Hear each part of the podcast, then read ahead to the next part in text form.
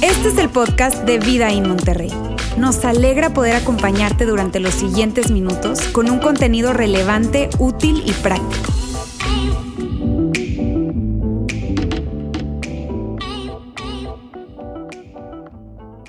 Nuestra fe cambia con las circunstancias. Nuestra fe cambia con las circunstancias y, de hecho, para ponerlo de una manera más burda, podríamos decir lo siguiente, que la fe se deteriora cuando las circunstancias empeoran. ¿Has visto eso? En tu vida o en la vida de alguien más, que, su fe se deteriora cuando las circunstancias empeoran. Pareciera que, que nuestra fe crece y disminuye a medida que tú y yo experimentamos diferentes cosas. Conforme somos asaltados a veces con cosas que ni siquiera esperábamos, como un diagnóstico médico, como darte cuenta que a tu hijo o a tu hija le están haciendo bullying, como la muerte de alguien a quien tú amas y que de repente sucedió y que llega para sacudirte, nuestra fe crece, nuestra fe se ve afectada por las circunstancias que nos están ocurriendo. Y, sabes qué ocurre? Que, que algo, algo es muy curioso, que el miedo se apodera de nosotros. Cuando pasan esas circunstancias difíciles, adversas, cosas que no esperamos, el miedo nos asalta y se apodera de nosotros y muchas veces nuestra fe es reemplazada por el miedo. Y cuando eso ocurre, algo curioso sucede y es esto, que el miedo nos convierte a ti y a mí en adivinos. ¿Por qué dices eso, Lauro? Porque el miedo hace que tú y yo estemos convencidos y que estemos seguros de lo que va a pasar. Y pareciera que sabemos que, la situación está totalmente fuera de control. Yo no tengo el control y seguramente piensas, Dios tampoco. Así que nos convierten en adivinos creyendo y pensando que ya sabemos lo que va a ocurrir. Y si algo nos ha enseñado la pandemia es justamente eso, que tú y yo no tenemos el control. La pandemia nos enseñó que, que nuestra familia puede cambiar de un momento a otro, nuestro trabajo puede cambiar de un momento a otro, nuestro futuro puede cambiar de un momento a otro. Y sabes, sería muy fácil para mí decirte, estando en una iglesia, sigue creyendo, sigue conservando la esperanza. Hey, Dios está contigo. Y probablemente tú me ves y me dices, Lauro, ¿quién eres tú para decirme eso? Tú no sabes lo que yo estoy viviendo, tú no sabes lo que estoy atravesando, tú no sabes lo que yo estoy sufriendo. ¿Y sabes qué? Tienes razón. No lo sé. Pero creo que si Pedro, el apóstol Pedro, estuviera aquí con nosotros, él tendría mucho que decir acerca de la fe y las circunstancias. Y él nos diría qué hacer en esos momentos donde nuestra fe es asaltada y que muchas veces es reemplazada por el miedo. Amigos, estamos en la quinta parte de esta serie, No estás lejos, que no sé ustedes, pero a mí me ha encantado todo lo que estamos conversando, esta charla que, que habla acerca de lo que Pedro vivió y experimentó en su caminar con Jesús. Pedro que, que anduvo con él, Pedro que dejó todo para seguirlo a él. Si Pedro estuviera aquí, él nos diría que a pesar de todo lo que vivió, a pesar de todo lo que experimentó, a pesar de la pérdida del dolor, a pesar de todo lo que él sufrió, Pedro estaba convencido de que Jesús era el Mesías, que Jesús era el Hijo de Dios. Él sigue convencido de eso. Y que ese mensaje de que Jesús es el Mesías, que Jesús es el Hijo de Dios, que Jesús es quien dijo ser, es el mejor mensaje que puede existir y que todo mundo necesita escuchar. Eso es lo que Pedro está queriendo decirnos a ti y a mí. Y ese mensaje de Jesús es el siguiente. Ha llegado el momento el reino de Dios ya está cerca. Arrepiéntanse, cambien su manera de pensar y de vivir y crean la buena noticia. La buena noticia de que el reino de Dios está cerca, de que Dios está con nosotros. Por lo tanto, tú y yo no estamos tan lejos como pensamos. Ha llegado el momento en el que tú y yo podemos tener la seguridad y la certeza de que Dios está con nosotros, que nos ama, que quiere lo mejor para nosotros, que está a nuestro favor y que Él nos invita a formar parte de su familia, imagínate eso, nos invita a formar parte de su familia y a formar parte de su reino. Si tú has estado con nosotros en las últimas semanas, eh, sabes que hemos estado hablando acerca de, de, esta situación o de todo esto que está viviendo. Vamos a colocar un mapa acá, donde Jesús ha venido desde el norte, estaba en Capernaum y aquí varios mensajes hablamos acerca de todo lo que ocurrió acá. Y Jesús está haciendo el largo viaje hacia el sur, pasando por Galilea para llegar a Jerusalén con sus discípulos a celebrar la Pascua.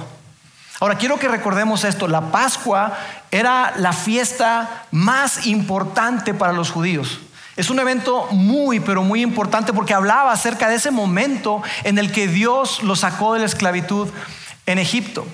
Y durante el camino que Jesús está recorriendo hacia Jerusalén, él tiene diferentes encuentros, diferentes conversaciones. Y la semana pasada eh, Roberto nos hablaba, en video, nos hablaba acerca de que, de que Jesús tiene un encuentro con, con estas personas y habla acerca de la autoridad. Y les dice, ustedes saben lo que hacen las personas que tienen autoridad, poder, recursos. Ustedes saben lo que hacen ellos. Abusan de eso. ¿No es cierto? A lo que su audiencia respondería, sí, claro que sí. Y nosotros hoy, en este siglo, en este tiempo, diríamos, sí, sí sabemos lo que hace la gente que tiene poder, autoridad y recursos. Lo usa para su beneficio. Y Jesús dice algo, amigos, que es increíble. Algo que nos sorprende todavía el día de hoy. Y dijo, entre ustedes no debe ser así. Esa no es la clase de reino que yo vine a establecer. Esa no es la clase de rey que soy. Ese no soy yo. Entre ustedes no debe ser así. No se comporten como esas personas que tienen poder, autoridad y recursos. No lo hagan. Y después dice algo que, que lo sacudió. Dice, porque ni aun el Hijo del Hombre vino a que le sirvieran. El Hijo del Hombre refiriéndose a él. Sino a servir a los demás. Y mira esta última parte. Y a dar su vida en rescate por muchos. Y esta última parte de dar su vida en rescate por muchos fue algo que lo sacó de onda, que les llamó muchísimo la atención y que incluso yo creo que les incomodaba. Porque ellos lo que estaban esperando era un Mesías conquistador, un Mesías que viniera por fin a liberarlos de la esclavitud y del sometimiento romano. Así que ellos están sacados de onda con todo esto que está diciendo Jesús les llamó mucho la atención. Ellos no podían creer, ¿por qué? Porque mientras Jesús está en, toda esta región, que Él está haciendo el camino hacia Jerusalén, pasando por, por Capernaum, desde acá, desde Cesarea de Filipo, mientras Él está haciendo eso, Él está teniendo diferentes encuentros y la popularidad de Jesús está creciendo y creciendo y creciendo. Y más personas le están siguiendo. Cada vez más personas están siguiendo a Jesús. Y, cuando van ahí se encuentra con una multitud, con un mar de gente. ¿Cuántos fueron para el norte? ¿Creías que había gente ahí? No es nada. Cientos de miles de personas hacían el peregrinaje para llegar a Jerusalén. Así que la fama de Jesús está creciendo y para ellos les cuesta trabajo esta parte de que, de que yo no vine para, para ser servido, sino para servir y dar mi vida en rescate por muchos. Además de eso, eh, el rumor, sin redes sociales ni nada de eso, el rumor estaba creciendo cada vez más de que Jesús había levantado de los muertos a un hombre llamado Lázaro. Y Lázaro era bien conocido en la comunidad. No es de que no, pues quién sabe quién será. Lázaro era bien conocido. Dicen, oye, ¿qué? ¿A Lázaro? ¿Cómo? Y eso se hizo viral, más viral que la bofetada que le puso Will Smith a Chris Rock. Todo el mundo se enteró de eso. Y además, no solamente lo de Lázaro, sino que también un hombre ciego llamado Bartimeo iba ahí con ellos, en la multitud, contándole a la gente, no vas a creer, pero mira, yo hice y le dije, Jesús, ten piedad de mí, hijo de David. Y, Jesús me sanó. Y puedo ver, ¿en serio? Iban ahí en el recorrido. Entonces la fama de Jesús empezó a crecer, el movimiento empezó a agarrar impulso, tracción, cada vez era más la gente que seguía a Jesús, todo el mundo quería tener un pedazo de Jesús, todo el mundo quería tocar a Jesús. Y mira, quiero que veamos cómo lo describe Marcos.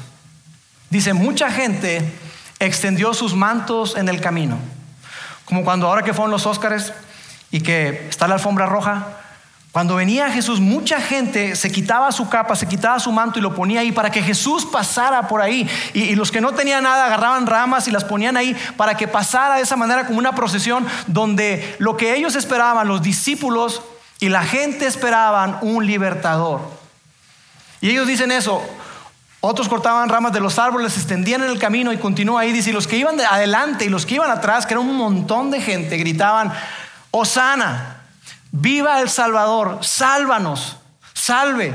Bendito el que viene en el nombre del Señor. Bendito el reino que viene. Ellos estaban esperando un reino, amigos. El reino de nuestro padre David, ese reino increíble que David había construido. Viva Dios que está en los cielos. Así que eso es lo que está ocurriendo y los discípulos están que no se la pueden creer. Dicen, wow, se llegó el momento por fin. Ya no más opresión, ya no más decepción, ya no más injusticia. El reino está cerca. Jesús, seguramente Jesús se va a coronar como rey de Israel. Eso es lo que ellos estaban esperando. Así que cuando Jesús les dice, yo vine a dar mi vida en rescate por muchos, ellos decían, no, yo creo que Jesús se equivocó. O entendimos mal o algo, porque todo eso de, ser azotado, de ser entregado a las autoridades, de sufrir, mm, ¿cómo? Mira todo esto. ¿Cómo va a ocurrir eso? Entonces ellos creen que, que Jesús seguramente se equivocó. Además, Jesús llega a Jerusalén y no pierde tiempo. Se va al templo directamente. Llega en la tarde y él llega al templo. Y quiero que veas lo que, lo que ocurre. Dice aquí que Jesús entró a Jerusalén y fue al templo. Miró por todos lados y como ya era tarde, se fue para Betania con los doce. Y quizá Pedro dijo, ah, ah, entonces todavía no. Y se fue a Betania. Y mira, Betania estaba muy cerca, estaba como a tres kilómetros y fracción de Jerusalén. Entonces Jesús Jesús llega ahí, pasan, pasan la noche ahí y al día siguiente Jesús llega nuevamente al templo. Pero lo que ocurrió ahí, lo que hizo Jesús, fue algo que se quedaron ellos, no puede ser. Porque Jesús, en lugar de hacer algo muy mesiánico, Jesús hizo un escándalo. Porque llega y ve a los cambistas y ve a la gente vendiendo animales y ve todo eso y dice que se enojó. Y entonces volteó las mesas y les dijo, hey, la casa de mi padre es una casa de oración y ustedes la han convertido en una cueva de ladrones. Y los acusó. Hey, ¿qué les pasa? Y yo imagino a Pedro los discípulos, no, Jesús, necesitamos amigos aquí para que tú te corones como rey. La gente religiosa era la gente más poderosa. Y Jesús llega y prácticamente los insultó cuando volteó, cuando volteó las mesas. Mira lo que ocurrió después. Dice, los jefes de los sacerdotes y los maestros de la ley escucharon a Jesús y empezaron a buscar la forma de matarlo. Le tenían miedo porque toda la gente estaba asombrada por sus enseñanzas, no solamente por sus milagros, sino también por lo que Jesús decía. La manera en que enseñaba, porque dice la escritura que él enseñaba como quien tiene autoridad y no como los maestros de la ley. Era muy diferente la manera en que Jesús enseñaba. Así que Jesús hace ese escándalo, se va y después regresa, regresa al templo. Ahora, cuando regresa al templo, los los judíos eh, religiosos, los líderes, estaban, estaban ya más preparados. Pasaron toda la noche maquinando, viendo cómo podían ellos atrapar a Jesús diciendo algo o haciendo algo. ¿Y qué hace Jesús? Jesús les cuenta una parábola, como era su costumbre. Y en esa parábola, curiosamente, los malos de la historia eran los líderes religiosos. Así que ya te imaginarás, ellos estaban súper molestos, súper enojados por lo que Jesús les había dicho. Y mira cómo dice la historia. Los jefes de los sacerdotes, y los, fíjate quién está hablando, los jefes de los sacerdotes y los maestros de la ley querían arrestarlo porque sabían que la historia que había contado se trataba de ellos. Pero como tenían miedo de la gente, entonces lo dejaron y se alejaron de Jesús. Y el marcador dice Jesús 1, líderes religiosos 0. Así que ellos se van. Dicen, no puede ser.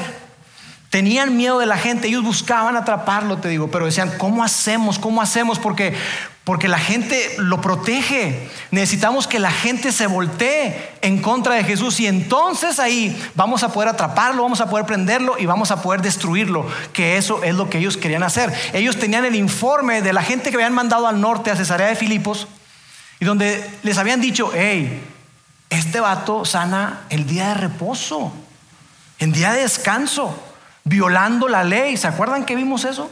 Y ellos decían, oye, no puede ser. Entonces querían destruir a Jesús. Y yo quiero que, que veamos, porque ellos se vuelcan otra vez hacia Jesús y le hacen preguntas y quiero que veamos qué fue lo que ocurrió porque ilustra lo brillante, lo increíble que es Jesús, la manera en que Él responde, que nos deja claro a ti y a mí que no había manera de que ellos atraparan a Jesús, a menos que Él quisiera entregarse. Entonces vamos a ver qué fue lo que ocurrió y dice así.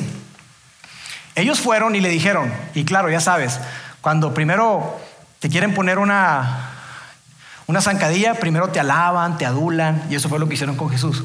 Le dijeron, maestro, sabemos que eres un hombre honesto. No te dejas llevar por lo que piensen los demás, pues para ti todos son iguales. Hasta aquí todo está bien, o sea, Jesús. Enseñas con sinceridad el camino de Dios. Dinos. Y aquí está la pregunta que le tendieron como forma de trampa. Dinos, Señor Jesús, ¿está bien que paguemos impuestos al emperador? ¿Debemos pagarlos o no? Y yo me imagino a Pedro de los demás discípulos diciendo, órale, esto ya se puso interesante. Porque esta era una pregunta con tintes políticos y era una pregunta muy, pero muy peligrosa. Ellos querían atrapar a Jesús, recuerda. Entonces, Jesús está como en una esquina y, yo pienso, Pedro y los demás diciendo, ¿cómo le va a hacer para zafarse de esto? Porque el impuesto del que estaban hablando era un impuesto que tenían que pagar todos. Toda la gente de Judea tenía que pagarlo. No importaba sexo, no importaba edad, no importaba si trabajaban o no. Todo mundo tenía que pagar ese impuesto. Era un impuesto prácticamente por respirar. Y ese impuesto les recordaba a ellos que ellos no eran libres. Por eso ellos odiaban este impuesto. Así que cuando, cuando le hacen esa pregunta a Jesús, esa pregunta es peligrosa, porque estamos cerca ya de la Pascua, recuerda, y entonces están los ánimos al tope, el sentimiento nacionalista está al tope. Entonces, pudiéramos decir que Jesús está atrapado, porque si dice que, que sí, sí hay que pagar los impuestos, ese impuesto que odiaban, eso lo mete en problemas con los judíos que eran muy patriotas. Pero si dice que no, entonces eso lo mete en problemas con Roma. Y Jesús es brillante. La manera en que responde ante esa trampa que le están tendiendo. Y entonces Jesús mete la mano a la bolsa. Ay, espérame, espérame tantito. Oye, no, no traigo dinero. Y Jesús les dice esto. Tráiganme una moneda para que la vea. Tráiganme una moneda para que la vea. Y ahí Jesús les hizo jaque mate. Ahorita te voy a decir por qué. Y el marcador va a mostrar Jesús 2, líderes religiosos 0. Porque mira, esta es la moneda que le trajeron a Jesús. Es una imagen de César Tiberio. Y ahí está. Y aquí en la inscripción dice hijo del divino Augusto. ¿Sí le entienden, verdad? Hijo del divino Augusto, lo cual significaba que, era como decir hijo de Dios. Y por el otro lado decía pontífice, pontífice máximo, lo cual lo hacía el líder religioso de Roma. Amigos, por donde vieras esta imagen, estaba totalmente mal. Este es un denario, que era la, cantidad de dinero que equivalía a un salario de, de un día, y es lo que tenían que pagar de impuestos. Y cuando Jesús les muestra esa imagen de Tiberio, te digo, les hizo jaque mate, porque ellos estaban violando un mandamiento. Los líderes religiosos, los ultra líderes religiosos, hiper, los fariseos que, que eran separados, ellos estaban violando un principio porque los judíos no pueden tener imágenes. Y ellos no solamente tenían una imagen de, de César, sino tener una imagen adentro del templo. Entonces imagínate la implicación que tenía, que tenía esto. Después dice así, cuando se la llevaron, él, él les dijo, ¿de quién es esta imagen? Y ahí dijeron, ups, ay, me atrapó. ¿De quién es esta imagen? Y para, para ponerle limón a la herida, Jesús dice, ¿y de quién es esta inscripción? Y él está haciendo alusión a un evento que había ocurrido como cinco años antes, donde Poncio Pilato había colocado escudos en Jerusalén. A lo largo de la ciudad, no en el templo, pero a lo largo de la ciudad, él colocó escudos con la imagen de César y con inscripciones. Y lo que eso provocó fue que los judíos se enojaran un chorro. Se enojaron bastante, hicieron una huelga, dejaron de trabajar, y hicieron manifestaciones, rompieron cosas, un montón de, desastre hicieron. Así que no le quedó remedio a Poncio Pilato, que le encantaba restregarle en la cara a los judíos que no eran libres. No le quedó más remedio que, que quitar esos, esos escudos. Así que él está preguntando, ¿De quién es esta imagen y de quién es esta inscripción? Y los líderes religiosos tuvieron que responder como cuando tú y yo estábamos en la escuela y decíamos, sí, maestra, no les queda otra opción. Entonces, ¿de quién es esta? Ellos respondieron, del César. Y pareciera que Jesús está ahí. A ver, ustedes, maestros de la ley, líderes religiosos, están aquí conmigo en el templo con imágenes en sus bolsillos? Órale. Pues yo creo que deberían de esas monedas que traen ahí regresarlas, ¿no? Y entonces Jesús les dice eso. Entonces les dijo, pues den al César lo que es del César y a Dios lo que es de Dios. Y se quedaron admirados de él. ¿Y cómo no? La manera en que respondió Jesús. Y me imagino a Pedro diciendo, no, no, no, y no sabes. No lo podíamos creer. Y todo estaba en silencio y decimos, wow. Ellos estaban admirados y nosotros más de la manera tan brillante en la que respondía Jesús. Y después se van los fariseos, los maestros de la ley, eh, humillados, y llega otro grupo de líderes religiosos que eran los saduceos. Y los saduceos eran líderes religiosos eh, muy ricos, muy adinerados, pero que ellos no creían en la resurrección, no creían en la vida después de la muerte. Y le plantean a Jesús un, caso hipotético ridículo, la verdad, donde le dicen, oye Jesús, este, una persona se casó, hizo esto y pasó lo otro y ta, ta, ta. Entonces en el cielo, ¿cómo va a estar la cosa? E, e, esa mujer, ¿de quién va a ser esposa? Tratando de, incluso de burlarse de Jesús. Y Jesús le dice, señores, ustedes no entienden nada. No entienden nada y desconocen el poder de Dios. ¿Leen las escrituras? Léalas. Lean su Biblia, les dijo en pocas palabras. Ahí viene, ahí dice que la resurrección existe. Por supuesto que la resurrección existe. Así que lo que quiero enfatizar, amigos, es que Jesús estaba siendo atacado por diferentes frentes, por diferentes lados, porque querían atraparlo, querían capturarlo y querían destruirlo, querían matarlo. Se les atravesó Jesús. Y ellos dicen, no, es que Él no es de nuestra calibre, Él no es una persona en la que podamos confiar, Él no es quien, quien hemos estado esperando, Él no es, no puede ser, porque si no, no se juntaría con pecadores. Si no, no habría ido a casa de Mateo. Si no, no habría perdonado a esa mujer que atrapamos en el adulterio. él no puede ser. Y me encanta lo que dice a continuación. Y a partir de entonces, Nadie se atrevió a hacerle más preguntas. ¿Y cómo no? Si cada vez que hacían preguntas, tapón, pregunta tapón. Y se iban con la cola entre las patas, literalmente. Jesús los exhibía. Jesús los humillaba. Y continúa la historia. Dice, cuando Jesús salía del templo ese día, uno de sus discípulos le dijo, Maestro, mira estos magníficos edificios.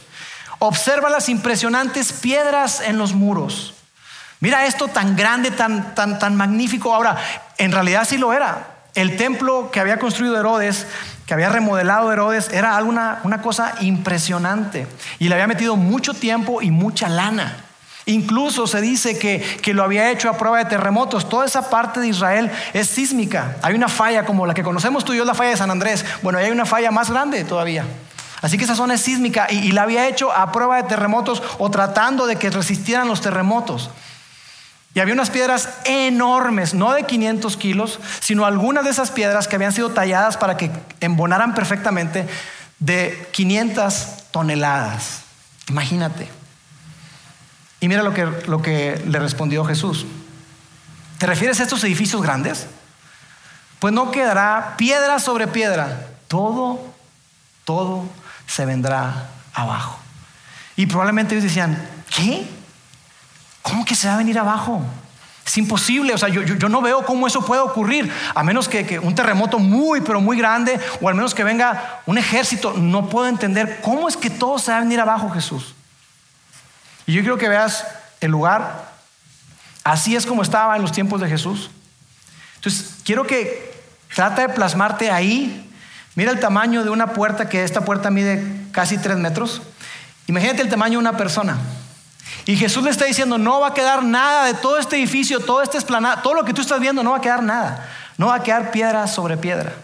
Más adelante, eh, eh, ellos están en esta plaza de 150 mil metros. Si has ido a, eh, la Plaza San Pedro o la has visto, más grande que eso. Imagínate enorme. Y, Jesús le está diciendo, no va a quedar piedra sobre piedra. Y Jesús, más adelante ellos van al Monte de los Olivos y probablemente están viendo a lo lejos el templo y le preguntan, Jesús, ¿qué onda? ¿A qué te referías? ¿Cómo va a suceder? ¿Cuándo va a suceder todo esto?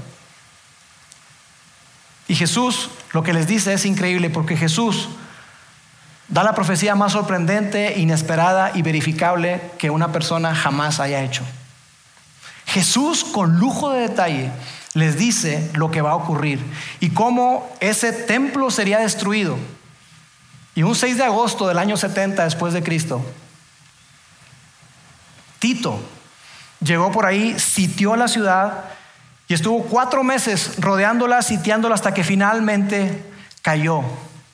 Y lo que hicieron fue que llegaron y le prendieron fuego al templo, destruyeron absolutamente todo y después Tito se encargó de que judíos convertidos en esclavos en ese momento derribaran todo, de tal manera que no quedara piedra sobre piedra.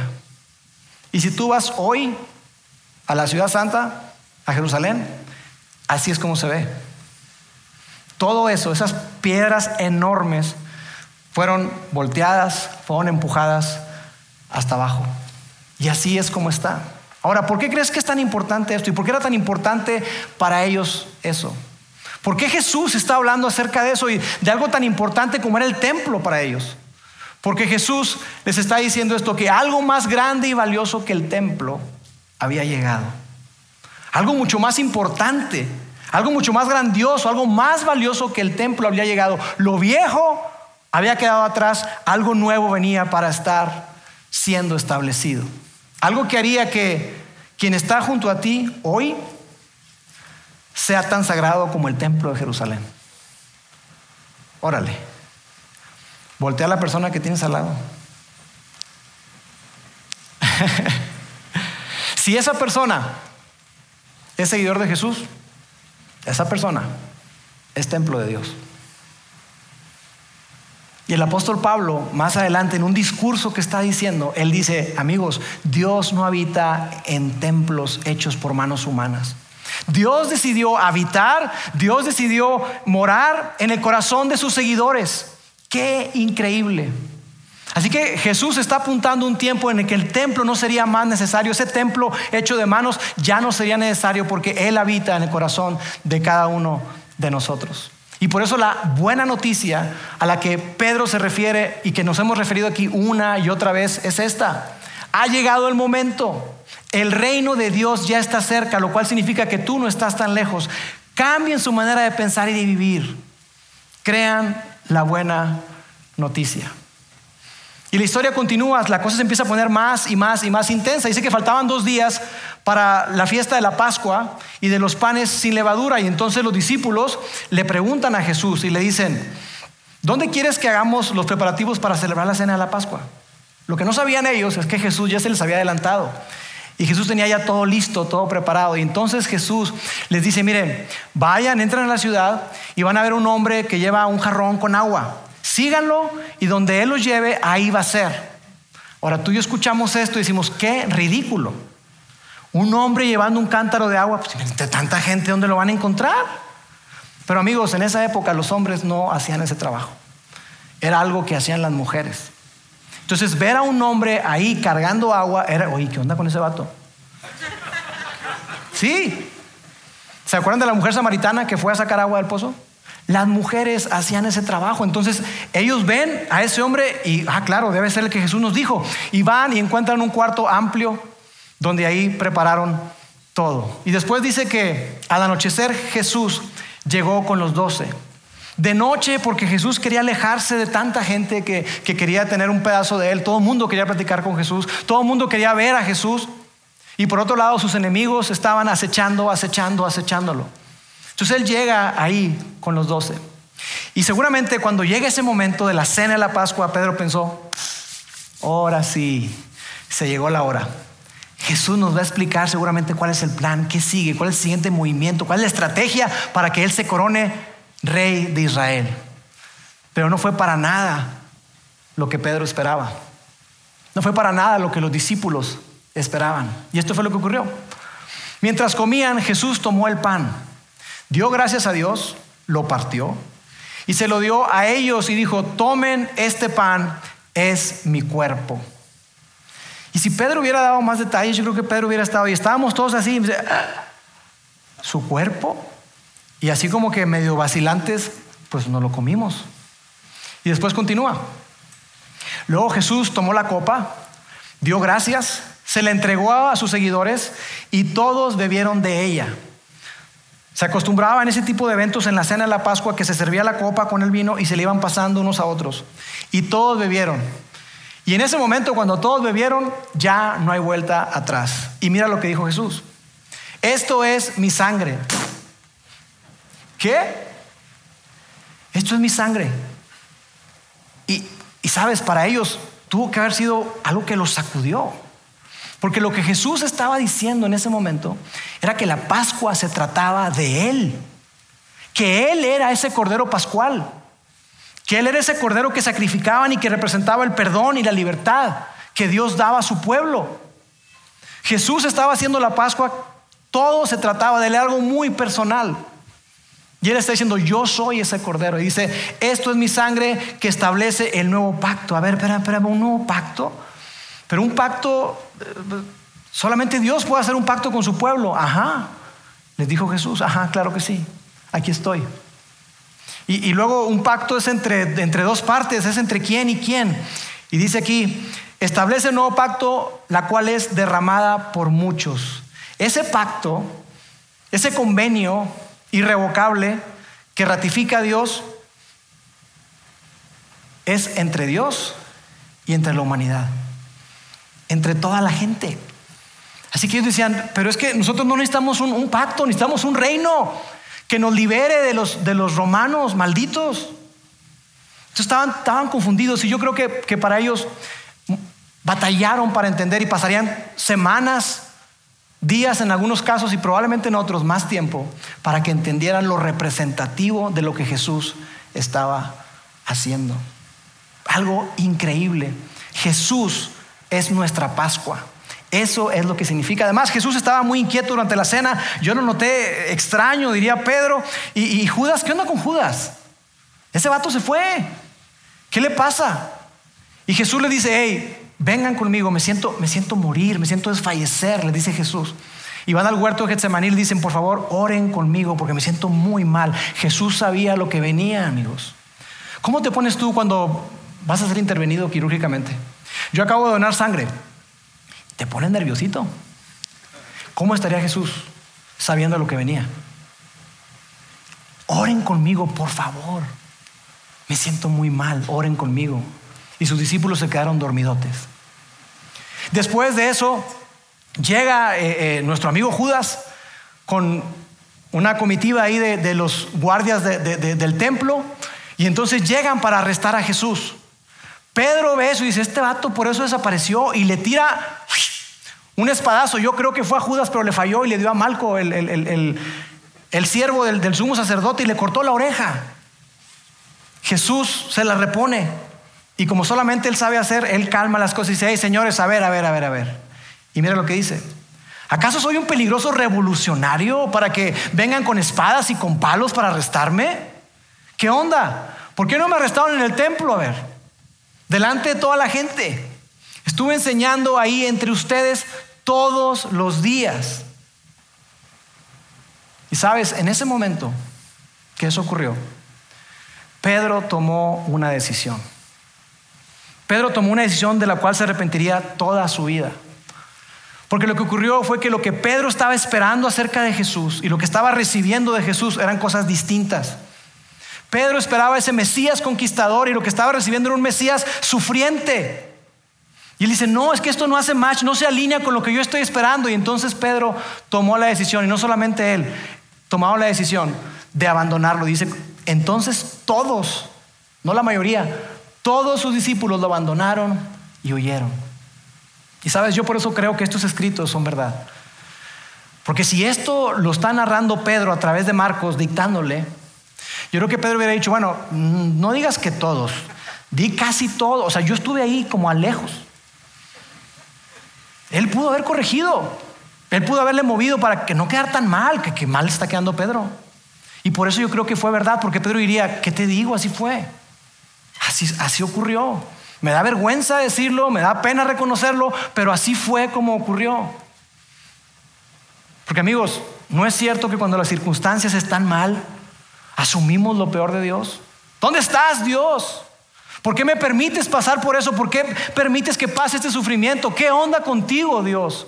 Asumimos lo peor y por eso te decía al principio que nuestra fe cambia con las circunstancias. La fe se deteriora cuando las circunstancias empeoran. Pero si Pedro estuviera aquí, él te diría, sabes, esto que hice yo con con Jesús de abandonarlo, esta decisión que tomé de abandonarlo me llevó a la peor decisión, que fue negar que lo conocía. Y yo quisiera regresar el tiempo, pero no puedo. No puedo hacer nada. Pero en ese momento yo me creí la mentira de que Dios no estaba conmigo, de que yo estaba solo. Yo pasé a ser de la persona más famosa después de Jesús, era su brazo derecho, pasé a ser un fugitivo, un donadie. Y yo me, cuestioné, ¿dónde está Dios? ¿Dónde está Dios? Lo que yo esperaba no es lo que estoy recibiendo. Yo te pregunto a ti hoy, en tu matrimonio quizá lo que tú esperas, lo que tú esperabas, no es lo que estás recibiendo. Quizá en tu relación con tus hijos, lo que tú esperabas no es lo que tú estás recibiendo. Y hay una brecha ahí hay una brecha y dices que no puede ser. Y, es fácil que sea saltado y que tú y yo nos convirtamos en adivinos y que pensemos qué es lo que, lo que sigue, ya sé lo que va a ocurrir. Esto está fuera de control. ¿Dónde está Dios? Y tú puedes caer en la mentira y pensar y decir, no me va a perdonar. Esto que hice no me va a perdonar. ¿Qué caso tiene luchar? ¿De qué sirvió? ¿Para qué intentar otra vez? Ella no va a cambiar. Él no va a cambiar, yo no voy a cambiar. Entonces todos sus discípulos lo abandonaron y huyeron. Pedro se tragó la mentira de creer que Dios no está cerca. Él creyó esto, definitivamente Dios no está cerca. Dios está lejos. Eso fue lo que Pedro creyó. Y te repito, si estuviera Pedro aquí con nosotros, te diría, hey, no, no hagas lo que hice yo. No huyas de Dios. No te sueltes de Dios. No pienses que Dios está lejos porque en ese momento Dios estaba más activo y más presente que nunca. Y yo lo pude comprobar, nos diría Pedro, a ti y a mí. ¿Sabes? Algo que me sorprende es que esas mismas personas que abandonaron a Jesús, que le negaron, fueron las mismísimas personas que tiempo después le vieron resucitado y dieron su vida para compartir el mensaje, para que ese mensaje de esperanza, ese mensaje de salvación, ese mensaje de perdón, de restauración, de paz, llegara a ti y que llegara a mí. Y que tú y yo entendamos que Dios está cerca. Dios está cerca y que tú no estás lejos. Que tú y yo entendamos esta verdad. Es una gran verdad para ti y para mí el día de hoy. Y mira, yo no sé qué es lo que tú estás viviendo el día de hoy. No sé qué estás enfrentando. No sé qué es eso con lo que estás luchando. Decepción, traición, enfermedad, pérdida, dolor, sufrimiento. No sé qué estás enfrentando. Pero yo sí sé que cada uno de nosotros enfrentamos diferentes circunstancias y que esas circunstancias nos empujan a que tú y yo tomemos la decisión de correr de Dios o correr hacia Dios. Y la invitación esta mañana, esta tarde, es que tú y yo reconozcamos que Dios está cerca. Y no importa lo que hayas hecho ayer, no importa lo que hayas hecho en el pasado, Dios es capaz de hacerlo todo nuevo. Dios es capaz de darnos una nueva vida a través de Jesús. Y lo que impedía que tú y yo experimentemos esto, el obstáculo más grande que había que remover, fue removido de una vez por todas después de lo que ocurrió en la historia. Y ahí es donde vamos a continuar la siguiente semana. Permítanme orar. Dios, te doy gracias. Padre, gracias porque podemos reconocer que tú estás cerca. Tú estás cerca de nuestro dolor. Tú estás cerca de nuestra sorpresa cuando recibimos una noticia. A ti no te sorprende nada. Tú estás cerca, Dios, de aquello que estamos viviendo y atravesando. Y gracias porque tú nos amas. Y gracias porque a través de Jesús podemos reconocer, recordar en esta tarde que tú nos amas incondicionalmente y que tú nunca te has ido, Dios, que estamos mucho más cerca de ti de lo que nosotros pensamos. Ayúdanos, Padre. Ayúdanos a entender esto. Ayúdanos a saber que a pesar de las circunstancias, nosotros podemos seguir creyendo que tú eres un Dios confiable y que tú nunca, nunca nos has de fallar. Te amamos, Dios, en el nombre de Jesús. Amén.